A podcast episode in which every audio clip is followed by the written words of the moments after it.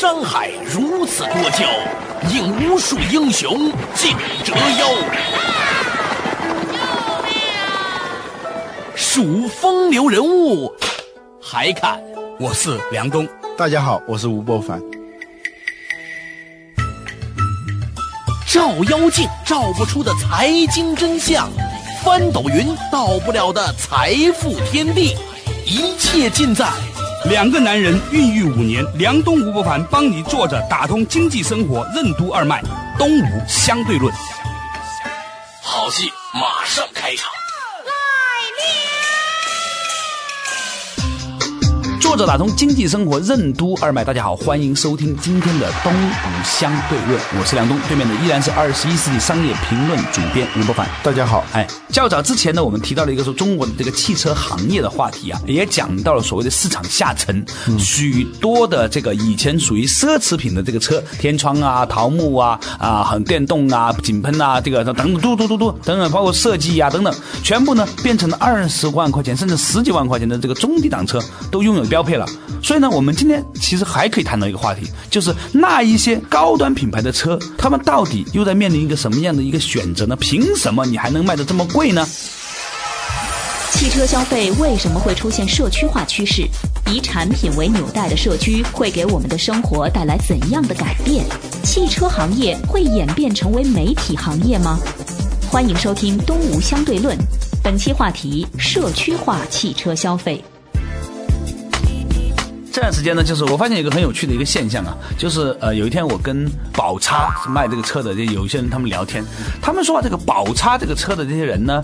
呃，很奇怪，在国产宝叉出来之前的车主，嗯，和推出了国产宝叉这个车的这些车主之间呢，有一个很深的裂缝，嗯，啊，大家互相不认同的，对。尤其是前面的人觉得后面的人，你们怎么能开宝叉呢？就凭你们，对对对 我们一直觉得这个品牌之间啊，我们不要参与到他们的这个纷争。我没有立场，没有说谁好谁不好，我只是觉得说它这个很有趣的现象，说明在一款车啊的销售里面都出现了所谓的阶层。对，或者是某种阶层的断裂，是吧？对，那另外一个现象，我们把几个现象罗列出来之后，再来看它背后哈。另外一个啊，有一个人他也是卖这个车的，据说是卖奔叉的啊。那这个公司呢，据说在北京有个销售员呢，一个人卖了两百多台啊，平均五六十万的一台车啊。问他为什么能卖那么多车，他说他全部都是客户推荐的，嗯啊，就是以前老的车主推荐的新的车主。那说明什么呢？说明他们的车主之间已经形成了很强有力的社会关系网络。嗯，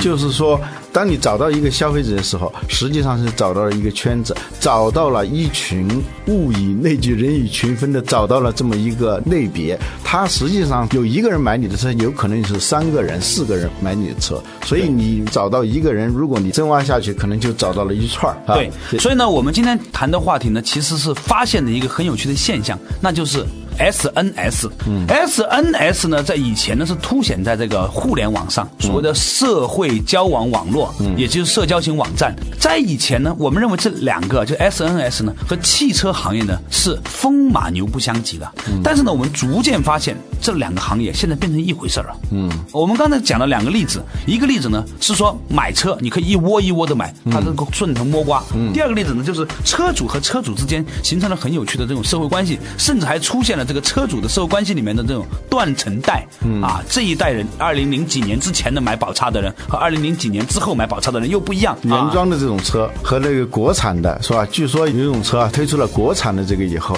前面那两字，你要是在那个去买的时候啊你花二十块钱，他帮你抠掉。嗯，他帮你抠掉。哎，据说最近呢、还有一款日本车，凯什么瑞的是吧？凯叉瑞是吧？那款车呢，他们推出了一个新的产品，这个产品呢，更加深刻的彰显出了背后的这样的一种逻辑关系。嗯，这个并不新鲜，就是车友会从一开始就有了。对就是说买这种车的人，他一定有某种相通的东西。对然后这样呢，你就能物以类聚，人以群分，你就能找到这个群主。这个群组里头呢，互相的能够提供价值，交换价值，然后使得他买到的不仅仅是一辆车，买到的是一个圈子，一个啊社会关系啊。我们以前讲那个圈子经济的时候讲到过这一点。对所以呢，就像商学院也好，很多啊，它其实就是说。消费的不是产品本身，而是以产品为纽带的一个社区、一个共同体。在这个共同体中，它能够放大这种价值，从这个产品里头，它获得是超乎这个产品的更大的一个利益。嗯，社会性的呀、心理性的呀、族群认同性啊等等等等哈嗯。那最近的这个凯叉瑞这个车呢，据说啊，他们呢在新装的这个车里面都有一种所谓的这种新的一个媒体。嗯，这也不是一个说很新的现象。嗯，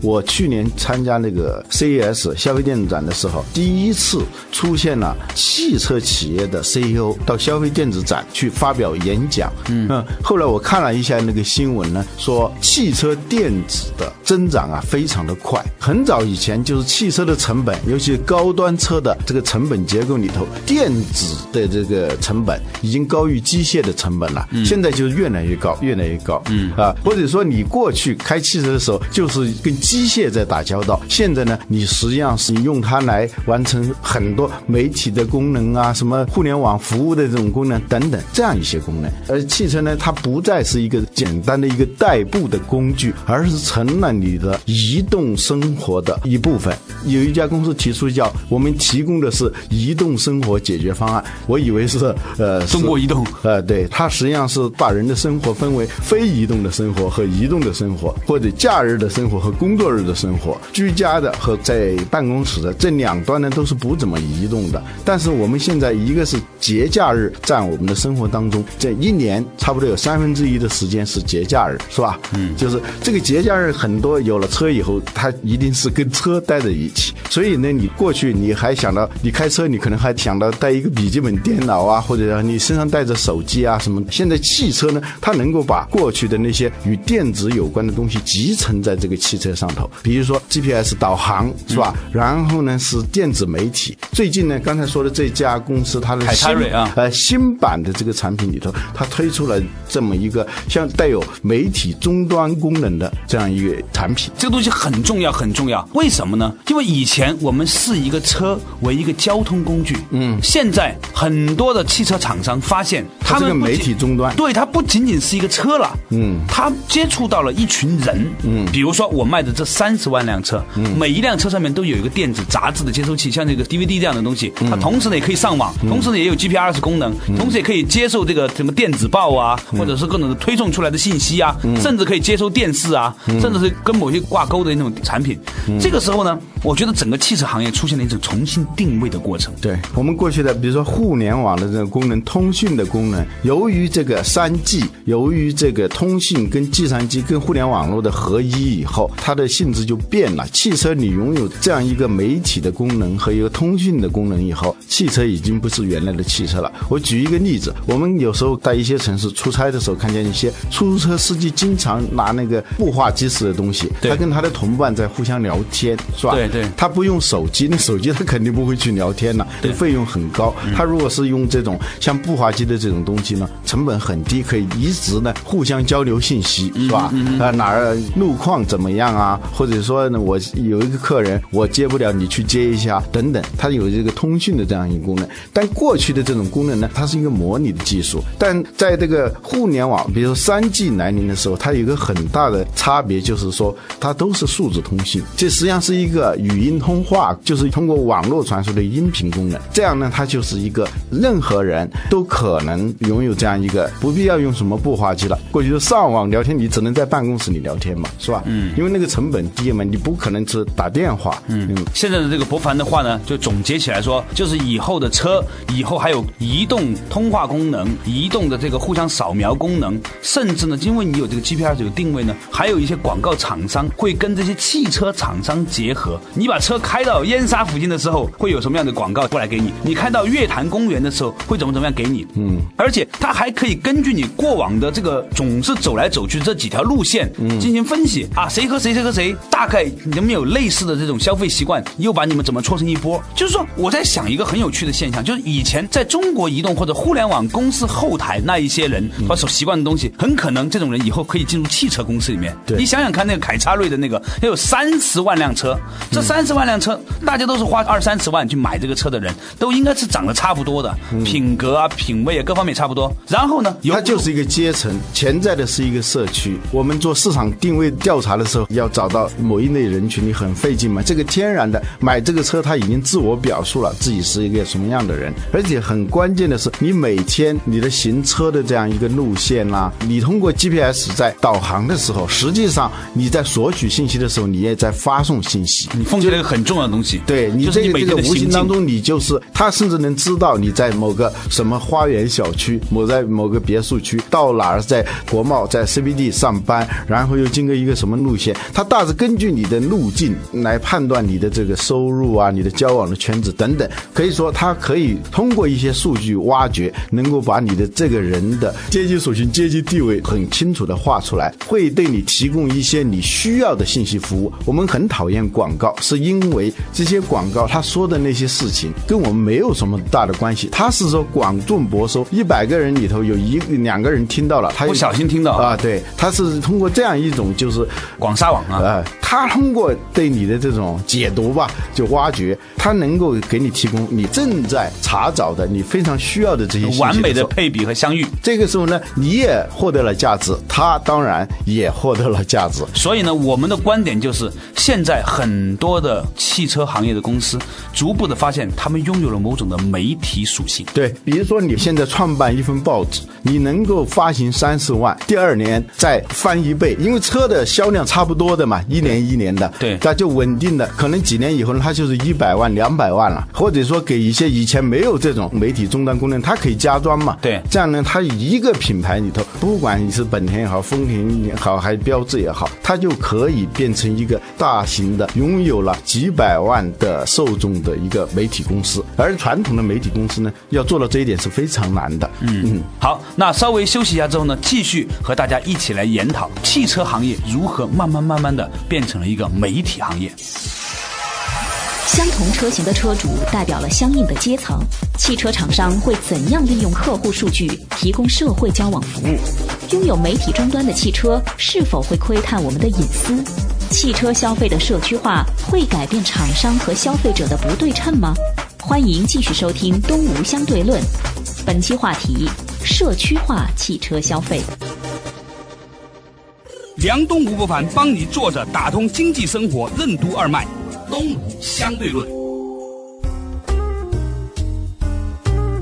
广告回来之后呢，继续和吴伯凡探讨关于汽车行业与媒体行业的这种变化。在以前呢，我们会觉得这两个行业是完全是风马牛不相及的行业，但现在不一样了，现在似乎有越来越多跨界的可能。而以前呢，我在做这个媒体研究的时候，不凡哈，我发现呢，所有的媒体行业正在经历一个变化。以前的媒体呢是提供信息，嗯，后来媒体公司在做什么？在提供社区。什么叫社区？就透过让你们的这些消费者、消费者之间互相认识呢，形成互相之间的吸引力。然后在这个互相的吸引力，把你们打成一包一包以后呢，再去针对性的做营销。现在的互联网上已经这样，所谓的 Web 二点零，他们就做社区型网站嘛，对不对？嗯。那另外一方面呢，就透过消费者行为呢，对这些消费者行为进行数据挖掘。嗯。所以媒体公司呢，慢慢慢慢的由一家传统的提供信息的公司，衍生成为一个社会交往服务公司，以及一个数据挖掘公司。对，你看通这个过数据挖掘来提供精准的信息服务公司。信息营销。那这是呢媒体行业的一个变革趋势。嗯，我们看到现在的汽车行业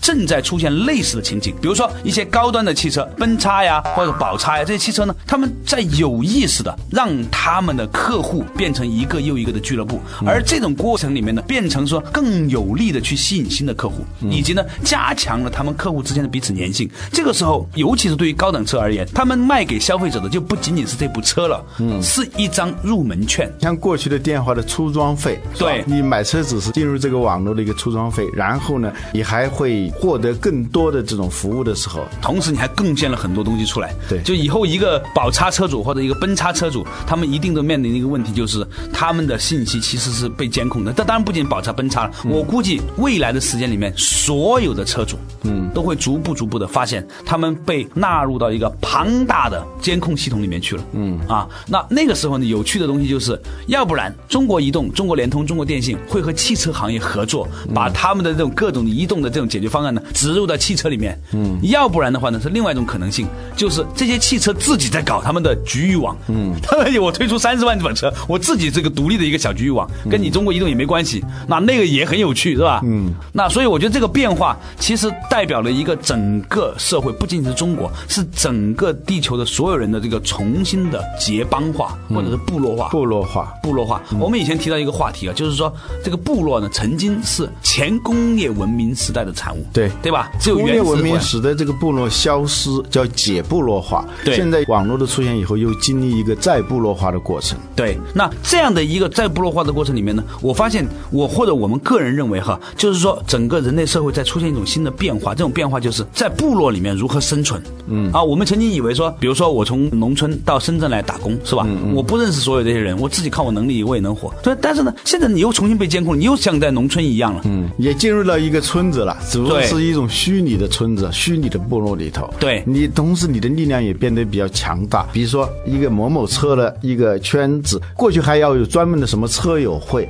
实际上呢，它如果是这种网络的功能足够发达的话，你一买这个车，你就要加入了一个群组里头。比如说你发布一个信息，在某一个买这辆车的这个人群里头，肯定有你需要交往的人、需要结识的人、需要来合作的人。不买这辆车，你就没法进入这个圈子里头去。嗯嗯。嗯。对，所以呢，我觉得说如何在这个重新在村子里面学会生存，嗯，是很具挑战性的一个功课，嗯。啊，以前我们都觉得我们做小城治了汉是吧，独善其身就可以了，现在你发现不是的，你还要学会如何与更多的人相处，嗯，我们以为我们没有单位就可以自由，其实不是的，你又发现说你重新进入了那种新的社会单位里面，我们在讲企业公民的时候，讲了一个概念叫企业流民和公民。什么叫流民？流民就是说你跟你周围的人，跟你在一块儿生活的人是没有关系的，或者说一个陌生人社会，嗯，你就独往独来，独行侠。而在一个公民的社会里头，你跟你周围的人是有密切的关系的，是一个熟人社会，彼此能够互相的识别、互相的帮助，能够形成一个社区。你身上承载的是整个社区的这样的一个力量，所以那个汽车业很戏剧化的呢出现了一个转变，就是由过去的一个简单的一个代步工具，变成了一个媒体平台，啊，变成了一个社区，变成一个交往平台。这样呢，什么电子商务啊，还是什么 Web 二点零呐，我们过去好像认为是跟汽车一点关系都没有的，现在都跟这个汽车有很大的关联了。欢迎收听《东吴相对论》，中央人民广播电台经济之声，每周六日十六点至十六点三十分，中国之声每周日二十二点至二十三点两集联播。梁东吴不凡帮你坐着打通经济生活任督二脉，东吴相对论。当然呢，我们刚才谈到的这些都是一个所谓的这个比较正面积极的方面，人民重新变得更加团结起来哈。但是呢，另外一方面呢，就博凡，我觉得也引发了我们的一些担心。这个担心呢，就是所谓的公民隐私的问题。嗯啊，现在呢，你可以说我不用手机，但你不能不开车。嗯，或者反过来看，你可以不开车，但你不能不用手机。总而言之，你不可能什么都不干。嗯，除非你到山林里头，是吧？都很难说。你到山林里面，你到现在那些熊猫啊，都还带一个项圈呢、都还被全球定位系统啊。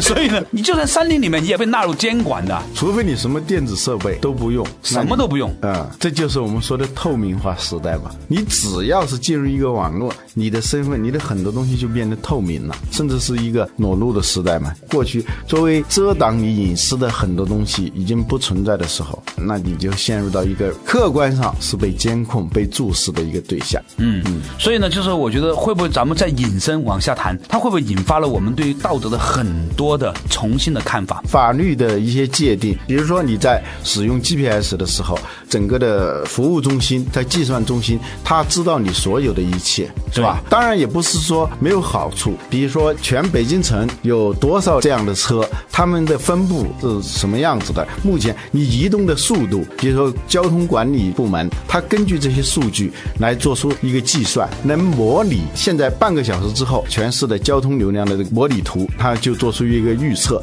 这样呢，对于缓解那种交通的状况呢，是有非常有好处的。这是好的一方面，但是坏的一方面就是你要知道，很多这样的服务机构不完全是在政府的完全控制之下的，嗯，很多的这些机构呢都是由民营公司提供的，嗯，而提供这些民营公司这个资质良莠不齐，嗯，所以我觉得大家都要有一个公民意识，就是说你分分钟不仅仅是被一些可以监控你的人在监控，嗯，很多本来没资格监控你的人，他也在监控你，对这种事情就变得很可怕了。这个冯小刚的那个电影《手机》里头，他是给我们描绘了这么一个可怕的一个画面啊手就是只要你拥有了手机，你的隐私就基本上不存在，总会暴露的。手机不是手机，是手雷，是吧？对啊。最后呢，你记得那个结尾有一个，您现在所在的地方是北京市朝阳区望京某某某社区啊。过去呢，就是说只是手机很可怕，你就你啊，我干脆不用手机了。那个那个电影最后那个人是把手机扔到那个葛优，把那个手机扔到那个火里头去了，是吧？对对对他想跟这个世界脱离关系。将来呢，是汽车越来越像手机了，呃，越来越移动啊、是一个伴随你左右的这么一个侦探跟着你，是吧？这个时候你就几乎没有什么隐私，这是一个很大的挑战。但是我个人认为，光是靠法律是不能解决这个问题的，嗯，是肯定不能够完全解决这个问题的，因为它背后涉及到一系列的变化，我们对于伦常的感受，甚至影响到我们对每一个人自己的要求，嗯啊，还是那一句话，叫要想人不知，除非己莫为。另外一个更重要的观念呢，就是大家也要学的变得更加宽容，因为我们有机会看到更多曾经让你觉得非常完美的人，他的各种的缺点。嗯，这个我们讲到企业公民的时候，曾经说过，小心 Google 在监听，将来要加上一句，小心你的汽车在监听你的所有的行为。是的，那今天呢，我们探讨的话题呢是跟汽车行业有关。我们也显然也可以看到，在未来汽车行业的竞争优势已经不仅仅局限在这个产品设计了，它更重要的是你是否能够有效的组建起一个你这个车所代表的那一个族群啊，那样一个阶级。所以就是说，这个行业的想象力、产业的想象力，你要变得非常的丰富啊，重新要定义你这个行业是做什么的。对哎，如果你不搞清楚你这个行业将是做什么的，那你可能在下一轮的竞争当当中，你就会出局。对，因为这个网络和这个汽车行业的这个嫁接哈，很多的车迷或者说车友或者开车的人也变成了这个网络上的一员，也受到了来自于越来越多的这种网络化的影响，包括监控等等等等。不过它也不是完全的坏，对于车主来说，比如说当你们一百个同样这个车的车主形成了一股力量的时候，其实你们可以反过来，可以向汽车厂商叫板。这是另外一个有趣的话题，就是说有没有想过一个情形？本来这些车主是一个个单立的，嗯，他们跟汽车厂商之间的谈判是个人的行为，嗯，以后他们变成是像工会一样，嗯，就车主会，你想看他说我可以要求什么样的价格，我像什么配置，我需要什么样的赔偿，我们需要，要不然的话我们就整个一百人统一去换到你的全世界有车阶级联合起来，哇哇！我觉得这个事情变得它是一个很有趣的一个制衡关系啊，啊，就是说过去呢，比如厂商，它是一个在信息的这个是不对称的嘛主主权上，对它跟消费者是不对称的嘛，因为消费者是分散的嘛出现了一些问题，它通过一些别的方式，它可以摆平这个事情。对现在呢，你你的好处是卖给一个人车，潜在的你又找到六个人，是吧？对这是你享有的好处。同时，他要跟你叫板起来的时候，也是六个人跟你叫板，六十个人跟你叫板。对嗯，这时候呢，汽车厂商呢，它作为过去的一个产品的提供商，变成一个服务提供商、移动生活解决方案的提供商的时候，你的弱势也出现了。嗯，所以呢，我听说呢，就是现在啊，已经有很多的这种车主之间的俱乐部的活动啊，嗯，完全和汽车厂商是没有关系的，嗯，他们完全是自发组织了。对那这种自发组织之后，另外一方面呢，我相信呢，它也会带来了一种对产品本身的这种变革的推动。就以前呢，是以一个汽车厂商，我生产什么你买什么，最多我做一些市场调查，然后去针对你们去设计一下就可以了。现在完全这个是跟另外一方面，我们就要这个产品，嗯我们就要这样，甚至是这些车主可以彼此搭在一起之后呢，我们一起来，说不定你们有一些搞设计的嘛，我们设计一款车，你就按照这个方式生产给我们，我们订购五百台或者五万台。这所谓的商业二点零嘛，从一个生产中心变成一个共同创新平台。我们以前讲到过这个事，就是说你的生产者不再是单纯的生产者，消费者也不是单纯的消费者，变成了产销合一的。对消费者这一方来说，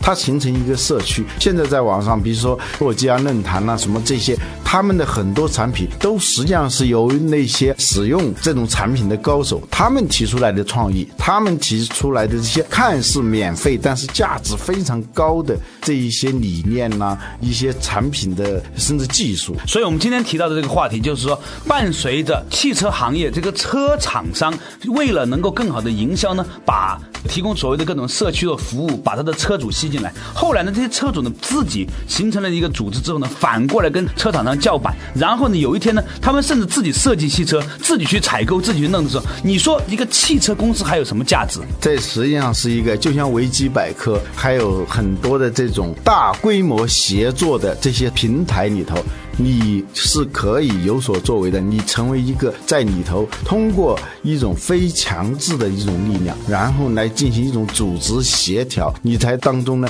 就形成某种所谓的平台的领导力，这是完全可以的。只不过你的角色变了，你过去是一个单一的提供产品的，你拥有这种信息不对称带来的好处的，现在你必须要学会跟这个你所打造的这个平台、这个社区之间一种对话沟通的能力。对，这就是以前的生产者要学会重新成为一个组织者。以前习惯于自强不息的人，要重新学会厚德载物。感谢大家收听今天的《东吴相对论》，我们下期同一时间再见。谢谢博凡。你想了解东吴相对论的最新动态吗？你想和主持人梁冬、吴伯凡进行交流吗？或者你对我们的节目有什么好的建议？如果你错过了播出时间，还可以登录二十一世纪经济报道网站 www.twenty-onecbh.com 进行在线收听。在线收听。